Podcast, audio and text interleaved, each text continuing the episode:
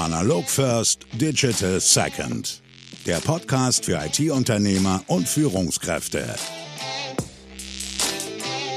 Ja, und willkommen zu einer neuen Folge. Heute mal wieder aus Hamburg. Ich freue mich heute ganz besonders, weil wir heute bei einem ganz spannenden Gast in unserem Podcast sind, bei Tobias Wilki. Hallo Tobias. Ja, hallo Erik. Ähm, Tobias ist aus der IT-Branche, ist Geschäftsführer eines Unternehmens, das den Hauptsitz auch in der Schweiz hat, hier Deutschlandchef sozusagen, Vertec.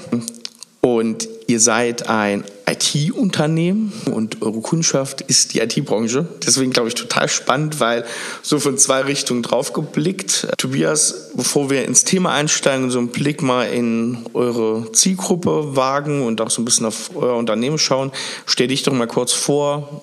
Wo kommst du her? Wie bist du dahin gekommen, wo du jetzt bist? Ja, vielen Dank, Erik. Ähm, ja, wie gesagt, Tobias Wilki mein Name. Ich komme ursprünglich aus, also eigentlich schon immer aus der IT-Branche. Das ging so los in der Schulzeit. Da habe ich so eine, ja, zu, kurz vor der Abi-Zeit angefangen, für ein größeres Softwareunternehmen Software auf Erzebe zu verkaufen. Da fand ich so diese Messezeit immer ganz toll und ähm, da kannte ich dann den Geschäftsführer über zwei Ecken und ich habe da früher so die, die PCs zusammengeschraubt, damit man präsentieren kann und sagte dann mal zu ihm, du, also das, was die Verkäufer da machen, machen, ich glaube, das kann ich auch. Und er sagte ganz trocken, dann mach doch. Und äh, so bin ich eigentlich da in die Softwarebranche gerutscht. Geborener Sales-Mensch äh, ja, sozusagen. Ja, ja ich habe das ein paar Jahre gemacht. Ich habe dann nach meinem Abi eine Ausbildung gemacht zum Informatikkaufmann und danach so den klassischen Studienweg gegangen. Erst Wirtschaftsingenieur studiert, dabei immer weiter für dieses IT-Unternehmen gearbeitet und ähm, habe dann im Anschluss meinen Master gemacht im Bereich Management und ähm, ja, im Anschluss bin ich dann auch wieder in der IT gelandet. Also es kam für mich auch nichts anderes in Frage. Ich war nie so der Entwicklertyp. Es war immer so eher die kaufmännische Seite, aber sehr IT-affin. Also ich sage immer, ich kann Code lesen, ich kann ihn nicht schreiben. Das ist aber auch schon eine ja, genau. gute Eigenschaft. Ja, genau. Und ähm, ja, und so ist es gekommen, dass ich dann in einem Unternehmen war für den modischen Handel. Die haben CRM und Warenwirtschaftssysteme und, und Kassensysteme vertrieben. Und ich habe für das Unternehmen das Partnermanagement gemacht, international. Ich habe Niederlassungen gegründet, ich habe Vertriebspartner geschult und Key-Accounts betreut. Ähm, ja, und war da einige Jahre. Und ja, mein damaliger Chef ist dann gegangen, äh, zurück in die Schweiz. Er war Schweizer und hat die Vertec betreut als Strategieberater. Und so ja, hat dann irgendwann sich rauskristallisiert, dass die Vertec in neue Märkte möchte und auch kann, weil die sehr erfolgreich sind in der Schweiz. Und äh, ja, so hat dann mein damaliger Chef uns bekannt gemacht und dann haben wir uns entschlossen, zusammen eine Niederlassung in Deutschland zu gründen. Und so bin ich jetzt hier seit sieben Jahren. Ja. Sehr gut. Und sehr gute Überleitung zu ähm, Vertec. Ähm, du sagst schon erfolgreich in der Schweiz. Ähm, welchen Umfang bewegt ihr euch ähm, oder welchen, welchen Bereich bewegt ihr euch? Was ist das? Ist es ein Produkt? Seid ihr ein Dienstleister? Was macht ihr? Was macht ihr auch hier in Deutschland? Also wir verstehen die Vertec-Gruppe, also Hauptsitz in Zürich. Wir verstehen uns als klassischer Softwarehersteller. Wir stellen Standardsoftware her für, ich nenne es mal, projektorientierte Dienstleister. So ging das mal los. Was tut die Vertec? Im Prinzip sind wir dafür da, uns um funktionierende Geschäftsprozesse bei unseren Kunden zu kümmern. Also es ist am Ende des Tages mehr als Software. Es gehört dazu, eben Prozesse zu optimieren und die Software an diese optimierten Prozesse anzupassen. Und da, dafür haben wir ein integriertes CRM und ERP-System, das auch Vertec heißt, und eine ganz klare Zielgruppe. Ähm, aber eben unser Hauptthema ist, die Unternehmen auch zu unterstützen, zukunftsfähig zu bleiben, digitaler zu arbeiten. Und ja, das tun wir mit unserem Tool. Wer, wer, wer ist die Zielgruppe? Die Zielgruppe sind ähm, auch etwas abgewandelt in Deutschland im Vergleich zur Schweiz. Also ich sage mal, die, der Oberbegriff sind projektorientierte Dienstleister oder platt gesagt alle die, die projektbezogen Zeit zu Geld machen. Ähm, Zum Beispiel? Zum Beispiel sind es in Deutschland sehr stark die IT-Unternehmen, Beratungsunternehmen und auch Anwälte und auch beratende Ingenieure. Mhm. Und in der Schweiz äh, sind wir sehr stark vertreten bei Treuhändern. Das ist ja in Deutschland so die klassische DATEV-Welt. Der Steuerberater hat hier DATEV. In der Schweiz ist das ein bisschen anders und da ist Vertec auch sehr bekannt in dem Treuhänder-Anwaltsmarkt. Da geht es um digital zu bleiben, schlanke Prozesse so in, in, in dem Bereich. Genau, das ist richtig. Also es, man kann es auch, äh, viele werden es kennen, auch vielleicht viele, die, die diesen Podcast verfolgen, werden es kennen. Ich treffe Unternehmen an, vor allem in Deutschland, die sind, können auch 100, 200, 300 Mann groß sein. Und wenn man sich deren interne IT-Landschaft anschaut, dann, also ich war sehr überrascht, was ich in diesem Markt dort erleben durfte. Ja, das ist äh, erstaunlich. Man kann ja hier mal drüber reden. Ähm man, man denkt ja immer, Mensch, die IT-Branche geht da mit gutem Beispiel voran, aber die interne IT von IT-Unternehmen ist teilweise grausam. Ne? Das ist so. Und, und äh, wir haben auch gemerkt, dass es da noch etwas anders ist in Deutschland als in der Schweiz. Also ich würde sagen, die Schweiz ist da weiter. Ähm, ich sage immer so ein bisschen, während wir in der Schweiz das dritte System ablösen, lösen wir hier Excel ab. Ähm, das ist sehr häufig und die, die fortschrittlichen Unternehmen hier, die haben dann eine Eigenentwicklung, meist noch auf Access-Basis.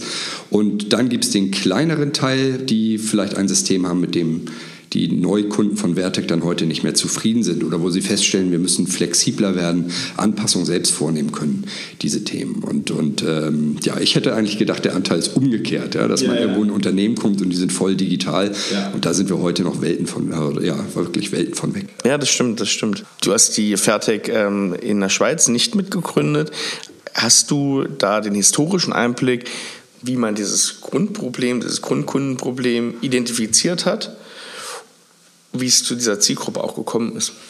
Ja, also tatsächlich ja klar, also ich tausche mich doch viel aus mit den, den beiden Gründern des Unternehmens, die heute noch äh, beide im Verwaltungsrat sind und auch in der Geschäftsleitung. Das, in der Schweiz ist das ja etwas anders äh, bei der AG aufgestellt als in Deutschland.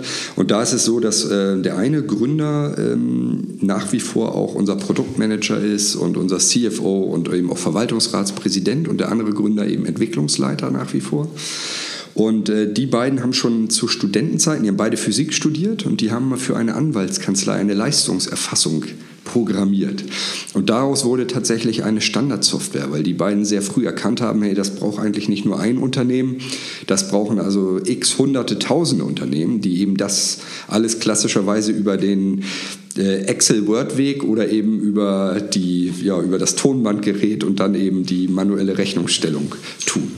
Und, und wie ist es gekommen, dass zwei Physiker ein Abrechnungssystem für eine Anwaltskanzlei machen? Das klingt jetzt auch gar nicht so gerade aus, muss ich sagen. Ja, also tatsächlich war das, glaube ich, äh, so eine Art wie als Nebenjob zu sehen. Dass der eine Gründer wirklich nebenbei viel im Bereich IT gemacht hat, der hat noch mehr getan und hat da dann tatsächlich wohl auch entdeckt, ja, hey, da gibt es einen Markt. Und äh, ja, so ist es dann gekommen, dass daraus eine Standardsoftware entstanden ist. Das ist jetzt auch schon weit über 20 Jahre her. Wie war das dann, als du eingestiegen bist, als natürlich hier der, der deutsche Markt kam, du hast schon gesagt, ist, äh, ist hier eine leicht andere Zielgruppe, natürlich Dienstleistungsunternehmen, die projektbezogen sind. Ähm, wie war dieser Einstieg hier und wann war das überhaupt? Seit wie vielen Jahren seid ihr jetzt hier? Ja, das war sehr interessant. Also ich habe die Vertec dann eben kennengelernt, eben durch diesen Kontakt meines damaligen Chefs und äh, habe mir dann das Produkt angesehen, bin in die Schweiz geflogen, nach Zürich, saß äh, mit mehreren Leuten aus dem Unternehmen zusammen, auch sehr lange und habe mir das in Ruhe angesehen und war sehr angetan von der Software, weil eben dieser Ansatz anders ist.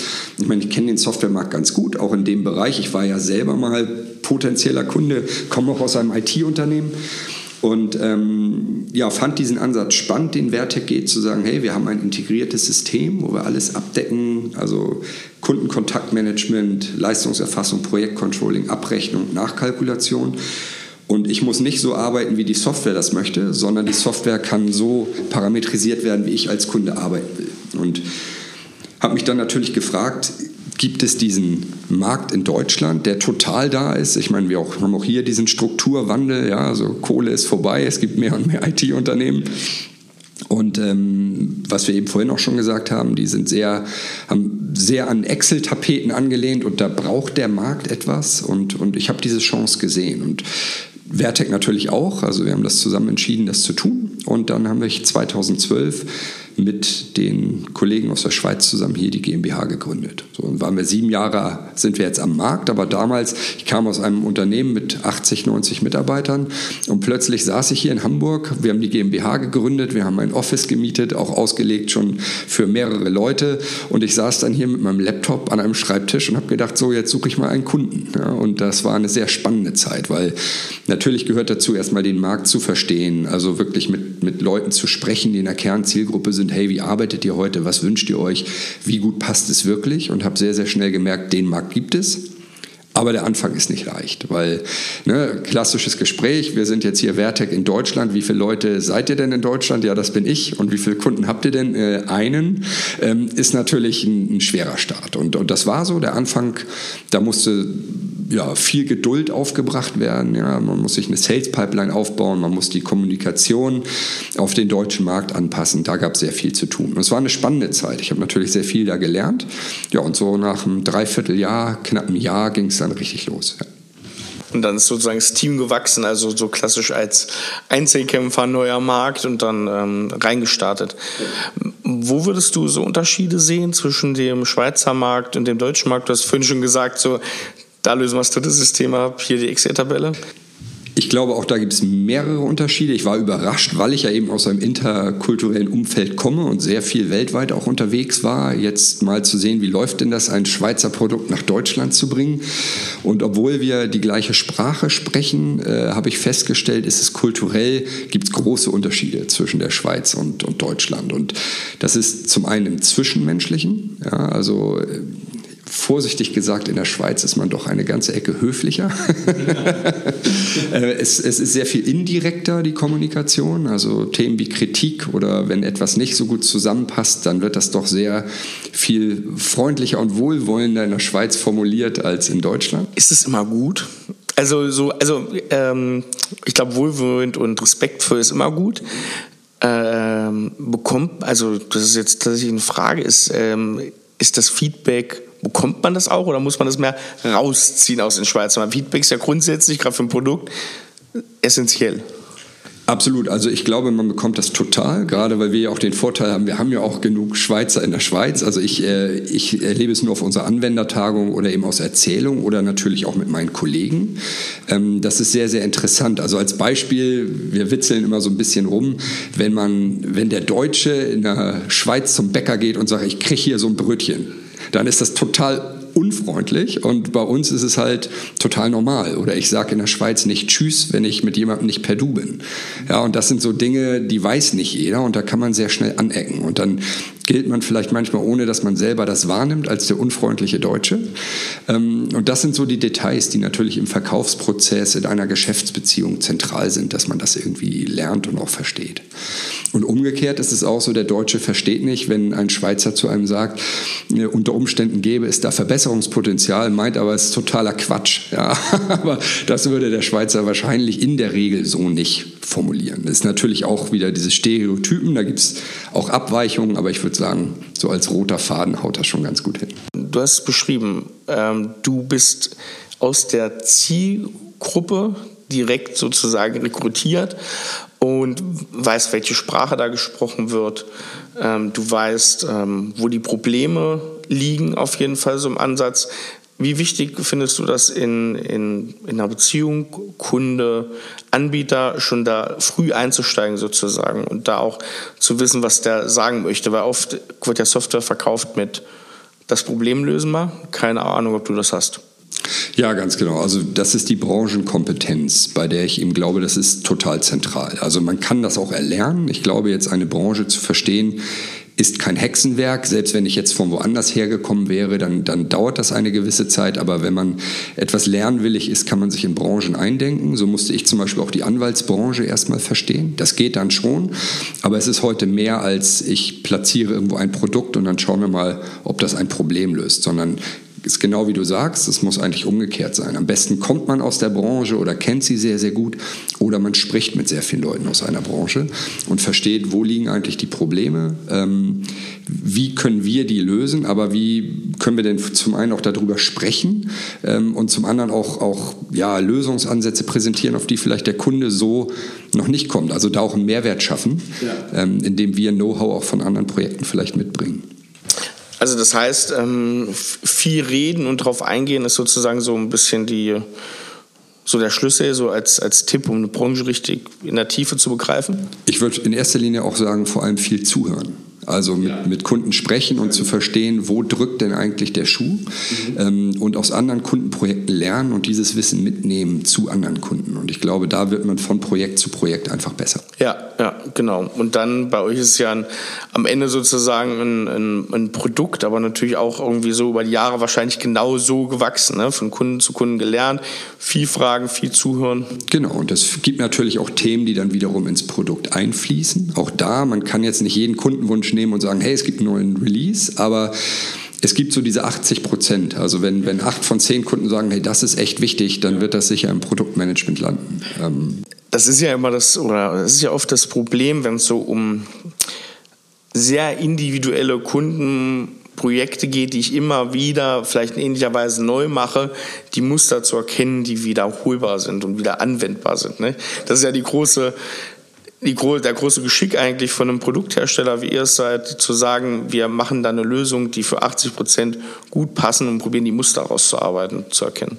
Genau, und dann eben die Flexibilität zu wahren, auch zu schauen, wie kann ich auf den einzelnen Kunden eingehen und auch bei den 20 Prozent, die fehlen, mit vertretbarem Budget sehr gut an eine Lösung ranzukommen, weil dieses einmal alles, ja, die eierlegende Wollmilchsau, wie sie jeder kennt, die ist in der Regel unbezahlbar oder auch gar nicht so sinnvoll. Ja, und wenn ich zum Beispiel, ich muss keinen Prozessschritt automatisieren, den ich einmal im Jahr tue. So, das sind so Dinge. Kunden haben ja auch irgendwelche Wunschvorstellungen und denen möchte man gerecht werden, aber es ist nicht immer alles sinnvoll, was sich ein Kunde wünscht. Ja. Und das muss man eben im Dialog rausfinden.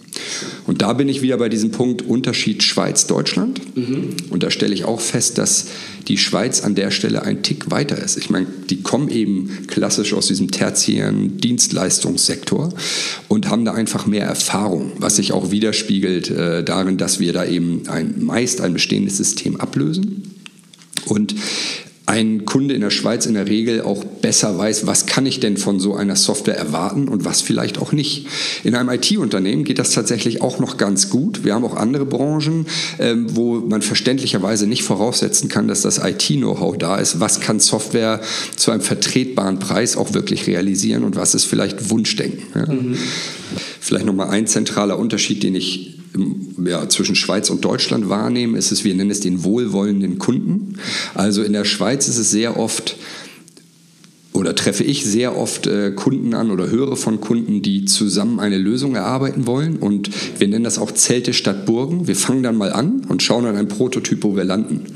Und die deutsche Herangehensweise ist so ein bisschen, ist ein bisschen böse gesagt, es ist auch nicht immer so, aber es ist schon so eine Tendenz da, wir finden schon den Fehler und jetzt machen wir erstmal ein Lastenheft und dann ein Pflichtenheft und dann haken wir ab. Und ähm, ja, dementsprechend, ich kann so oder so rangehen und das erste klappt natürlich besser. Ja. Das ist so ein Faktor. Und das andere ist, äh, die Herangehensweise, arbeiten wir zusammen an einem Projekt? Also, liebe Vertec, lass uns mal zusammen dieses Projekt bei uns umsetzen. Klappt super. Liebe Vertec, ihr als Lieferant macht mal fertig und sagt euch, wenn, äh, sagt uns, wenn ihr soweit seid. Ist immer schwierig, weil es ist ein gemeinsames Projekt. Und wenn der Kunde wohlwollend ist, Interesse hat, seine Prozesse auch äh, zu überdenken und die Software entsprechend anzupassen, dann klappt es schon sehr gut. Und sehr, sehr gut klappt es, wenn der Kunde dann auch noch sagt, und das ist natürlich bei IT-Unternehmen sehr häufig der Fall, hey, wir haben auch intern Know-how weil wir als Unternehmen sehr transparent sind. Das sprich, wir haben eine Knowledge Base auf unserer Webseite, die auch unsere Projektleiter nutzen, wenn wir Software einführen. Und die ist für unsere Kunden offen. Und wir haben auch viele, viele Kunden, die die Software mit uns gemeinsam einführen oder die zum Beispiel dann noch Anpassungen selbst vornehmen, weil wir fangen dann früh mit einer Schulung an und der Kunde kann, wenn er möchte und die Ressourcen hat und das Know-how hat, die Software auch selbst einführen und parametrisieren. Ja, das ist natürlich dann bei Softwareunternehmen extrem gut. Da finden viele das sehr super. Sehr häufig gibt es ja eine Vorstellung im Kopf, wie wird denn dieses Tool oder ein Vertec jetzt aussehen, wenn es fertig eingeführt ist. Und oftmals stellen wir auch fest, dass in der Einführung vielleicht Dinge wieder wegfallen, die an Tag 1 ganz, ganz wichtig waren, andere Dinge doch anders implementiert werden, weil sich in den Gesprächen herauskristallisiert, ach, der Kunde hat noch was vergessen oder der Weg wäre ja noch einfacher.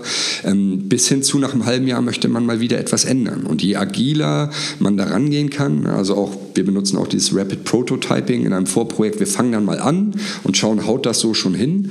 Da gibt es einfach wie soll ich sagen, Kunden, die da sehr offen sind und das verstanden haben, weil viele IT-Unternehmen auch selber mit ihren Kunden so arbeiten. Und es gibt andere, die da vielleicht, ich sag mal, noch nicht sind. Dann ist es entsprechend schwieriger. Wie ist das, Tobias, so eine klare Zielgruppe zu haben? Wo liegen vielleicht auch die Nachteile? Also ich sag mal, bei uns ist es ja auch so, wenn man sich anschaut, wo kommen wir her oder wie ist dieses Produkt entstanden und man kennt den Markt so ein bisschen, dann stellt man ja auch fest, es gibt ganz, ganz viele tolle CRM-Systeme. Es gibt auch ganz, ganz viele tolle ERP-Systeme, die vor allem in Deutschland eher aus der Produktion oder dem Handel kommen. Ja, und dann gibt es die ersten projektorientierten Dienstleister, die in diesem System einmal Zeit verkaufen und nicht eine Stunde 35 Entwicklung. Und dann gibt es auch tolle Leistungserfassung und Abrechnungssysteme aber da fehlt dann der ganze CRM-Bereich. Und ich glaube, unser Fokus war, für eine spezielle Zielgruppe ein integriertes System zu schaffen. Ich habe also alles, ich sage mal, vom Erstkontakt bis zur Rechnung in einem System. Und das schärft ja schon so ein bisschen die Zielgruppe. Also da merkt man ja schon, wer sind die, die passen projektorientierte Dienstleister. Und zu deiner Frage, meiner Meinung nach ist die Schärfung auf eine bestimmte Zielgruppe nur von Vorteil. Es gibt eigentlich keine Nachteile. Denn so die große Angst gerade der Verkäufer ist dann ja, oh, wir verlieren dann ja eine große Masse an, an Kunden. Wie kann es denn sein, dass wir jetzt nur auf die zugehen? Wir müssen doch noch links und rechts schauen. Und meine persönliche Meinung ist, man kann so vorgehen, wird dann aber auch ganz, ganz oft Zweiter und wenn ich mich irgendwie auf eine bestimmte Zielgruppe fokussiere und mit den Kunden im Dialog bin und deren Probleme löse, dann werde ich ganz, ganz oft bei denen Erster. Und ich glaube, wenn man äh, dann anfängt, die Abschlüsse zu zählen nach ein paar Jahren und ist total fokussiert auf eine bestimmte Nische oder ein, eine sehr scharfe Zielgruppe, die man natürlich auch immer wieder überdenken und weiter schärfen muss, ist es meiner Meinung nach der einzige und der sinnvollste Weg zum Erfolg. Ähm, wir haben da mal so einen schönen Spruch, du hast ja schon ein paar Folgen auch von unserem Podcast gehört. Ähm, der heißt immer, lieber der Erste im Dorf als der Zweite in der Stadt. Genau. Das ist so, genau. das ist so, so, ein Grundsatz, den ich, den ich ganz genau so sehe. Ne? Also das ist, wenn du einer Zielgruppe zeigst, einer Kundengruppe zeigst, du bist für sie da, du kennst die Probleme, du weißt, wie man es löst, Genau, und zum anderen sind wir da auch wieder bei dem Know-how. Also wie viel, mit wie vielen Branchen kann ich mich wirklich sehr, sehr gut auskennen. Es ist halt so, wenn man sich unsere Software anguckt, die würde auch irgendwie bei einem Handwerker funktionieren. Dann hat er noch vielleicht mehr mit Material zu tun und so weiter. Aber ich möchte mich mit den Prozessen, oder ich könnte mich zwar auch mit den Prozessen beschäftigen, aber ich möchte da gar nicht so tief reingehen, wenn ich sage, nee, unsere Zielgruppe, die kenne ich mittlerweile so gut und die Werte kennt die so gut, dann werde ich doch lieber immer noch besser in dem Bereich. Ich glaube, dass es der viel bessere Weg ist. Das hat ja auch einen sehr interessanten Effekt, von dem du da sprichst. Den haben wir auch beobachtet. Du schließt für dich, zumindest in der Außenwahrnehmung, auch wie du dich innen beschäftigst, bestimmte Zielgruppen, also bestimmte Kundengruppen aus. Die denken dann aber, vielleicht finden sie einen durch Zufall und oh, das könnte für mich auch passen und fragen dann ja trotzdem an. Und ohne sozusagen diesen Fokus drauf zu legen. Also viele denken ja, wenn ich meine Außenwahrnehmung jetzt nicht die, die, die und die Zielgruppe adressiere, dann verliere ich die. Aber es ist ja tatsächlich oft der Fall, wenn ich eine Sache sehr speziell sehr gut mache, werden ja auch mehr Leute von außen noch mal darauf aufmerksam.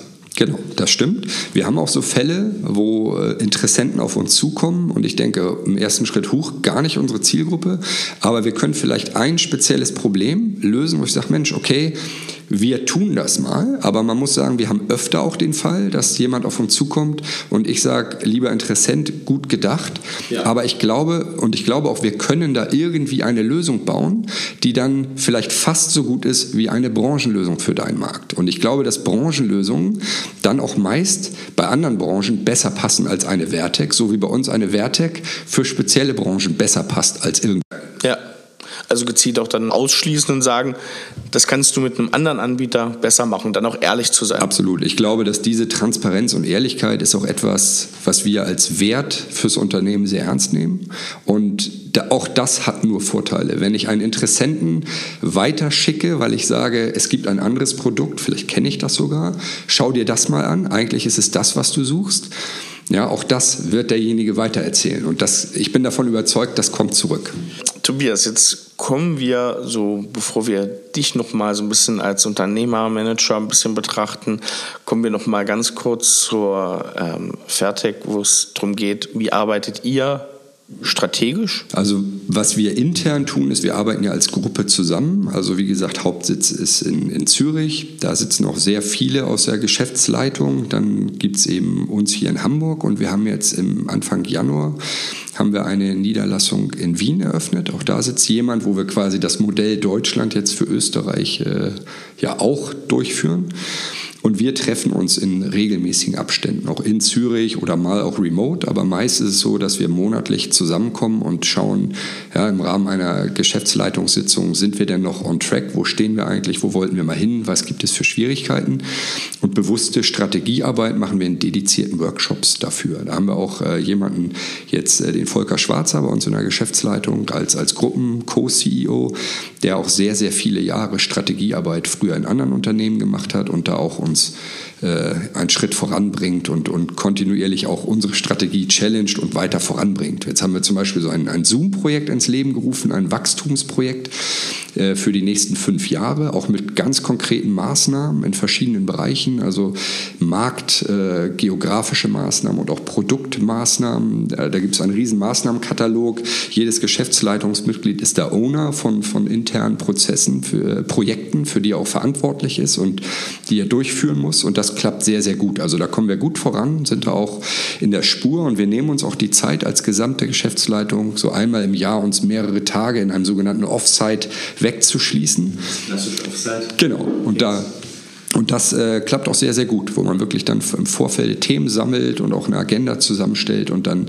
äh, Punkte angeht und dann für die nächsten Monate ähm, ja, ernsthaft bearbeitet. Mhm. Und die, die Umsetzung dieser strategischen Initiativen, also geowned immer von jemandem aus der Geschäftsleitung, wie erfolgt die Umsetzung sozusagen bei euch? Also auch da ist es so, der Verantwortliche sucht sich sein, seine Mitspieler zusammen. Wen brauche ich denn noch? Vielleicht jemanden aus dem Marketing, jemanden aus dem Verkauf. Oft ist es eher so, dass Leute dann die Hand heben und sagen, oh, das klingt spannend, da will ich mitmachen. Und ähm, ja, dann ist er eigentlich dafür verantwortlich, welchen Fortschritt stelle ich mir vor, was müssen wir erreichen. Und dann ist eigentlich das Hauptproblem, die Zeit sich zu blocken, das auch mal zu tun. Weil es wird jeder kennen, äh, der ja, strategisch und operativ arbeitet. Das war auch für mich eine Sache, die ich sehr hart lernen musste. Es gibt immer operative Tätigkeiten. Ich kann jetzt mein Outlook öffnen und ich habe drei Tage am Stück zu tun ja, und wenn nicht länger. Und man muss das alles tun, aber man muss auch genauso äh, Strategiearbeit tun. Und bei mir ist es so, ich habe eine große Leidenschaft fürs Verkaufen. Also ich gehe sehr, sehr gerne zu Interessenten, ich gehe auch sehr gerne zu Bestandskunden und bin da im Dialog. Aber ich muss es auch schaffen, mal in einem Outlook mir einen Vormittag oder einen Nachmittag zu blocken, wo ich sage, jetzt bleibt mein Outlook zu, ich gehe auch nicht ans Telefon, ich gehe auch nicht an Skype, sondern jetzt kümmere ich mich darum, so ein Projekt, äh, darum, so ein Projekt voranzutreiben. Das ähm, auch wieder so ein Spruch, den wir gerne sagen, operatives frisst Strategie, relativ schnell und relativ früh. Und äh, das, das ist, glaube ich, so ein Problem, was, wo sich viele reinversetzen können, ähm, was, was bei vielen einfach so ist, dass die Strategie dann irgendwo doch hinten runterfällt, was natürlich am Ende kriegsentscheidend ist, ähm, die aber oben zu behalten und dann natürlich auch ähm, daran weiter zu arbeiten. Was mich noch mal interessiert, du hast gesagt, ähm, da meldet sich auch mal wer und sagt, hier, das Thema finde ich super interessant. Ähm, bedeutet dann sozusagen auch, ihr tragt das ähm, in die Breite und in die Tiefe des Unternehmens, was ähm, strategische Maßnahmen sind? Absolut. Also da, wir haben uns transparent auf die Fahne geschrieben und das sind wir auch. Klar muss man an der einen oder anderen Stelle den Datenschutz berücksichtigen, sonst wäre noch viel mehr transparent, aber das geht natürlich nicht.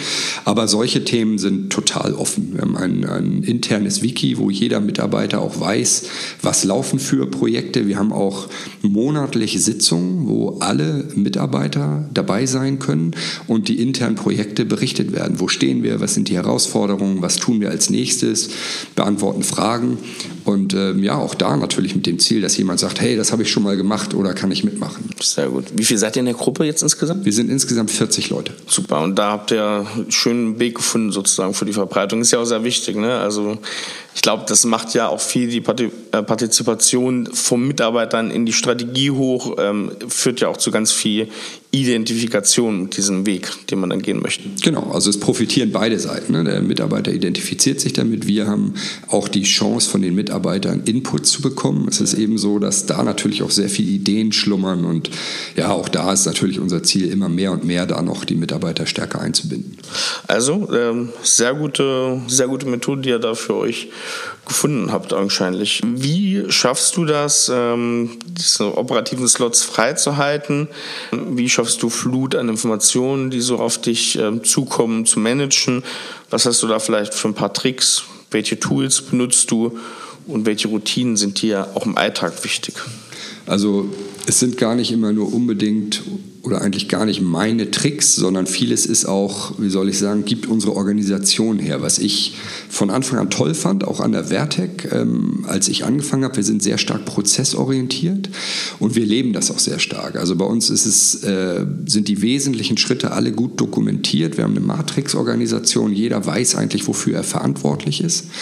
Ähm, und wir arbeiten sehr strukturiert. Also ne, dieser Klassiker auch, wer macht wann, äh, wer macht was bis wann, äh, wird bei uns äh, intensiv gelebt. Und so hat jeder seine Aufgaben und wir gucken auch, dass jeder seinen, seinen Bereich ernst nimmt und, und das, wozu er sich committet, das auch durchführt und auch äh, zeitgerecht abliefert und wenn nicht, rechtzeitig erklärt, hey, schaffe ich nicht, weil und ein neues Datum mitgibt. Und das macht es mir schon mal einfach oder was ich versuche zu vermeiden, ist, jemanden zu bitten, etwas zu tun und dann prüfen zu müssen, hat er es auch getan, wo stehen wir jetzt, sondern ich setze auf Mitarbeiter, die, die eigenverantwortlich arbeiten und wenn einer sagt, hey, das übernehme ich, dann weiß ich, das läuft. Das ist halt schon mal ein super oder nimmt einem super Teil weg, äh, wo man sonst sehr viel, ich sag mal, überprüfen müsste, wo ich glaube, das ist auch nicht mehr zeitgemäß. Also man muss irgendwie schauen, habe ich irgendwie ein Team und habe ich äh, Kollegen, die wissen, äh, dass eigenverantwortliches Arbeiten das A und O ist. Und selber muss man einfach strukturiert an die Dinge rangehen. Ich behaupte auch, ich bin ziemlich strukturiert. Ich überlege mir morgens schon in etwa, wie plane ich denn den Tag durch. Also morgens einmal in die Mails, sich überlegen, was ist äh, sehr, sehr wichtig, was ist wichtig und was kann auch warten. Ja, und dann irgendwie schauen, dass man sich feste Blocker setzt für jetzt mache ich mal eine Stunde Mails, jetzt mache ich mal zwei Stunden Strategie und dann habe ich vielleicht noch einen Kundentermin. Und das versuche ich auch, ja, ich ja, auch da muss man ehrlich sein, es gibt schon mehrfach die Woche dieses, den Termin schiebe ich hier hin, das mache ich jetzt und das, dazu fällt mir gerade was ein. Aber ich glaube, wenn man versucht, sich an die Struktur zu halten, ist man schon sehr weit. Und ja, das ist immer irgendwie, wer hat nicht zu viel auf dem Tisch? Ja, klar, klar.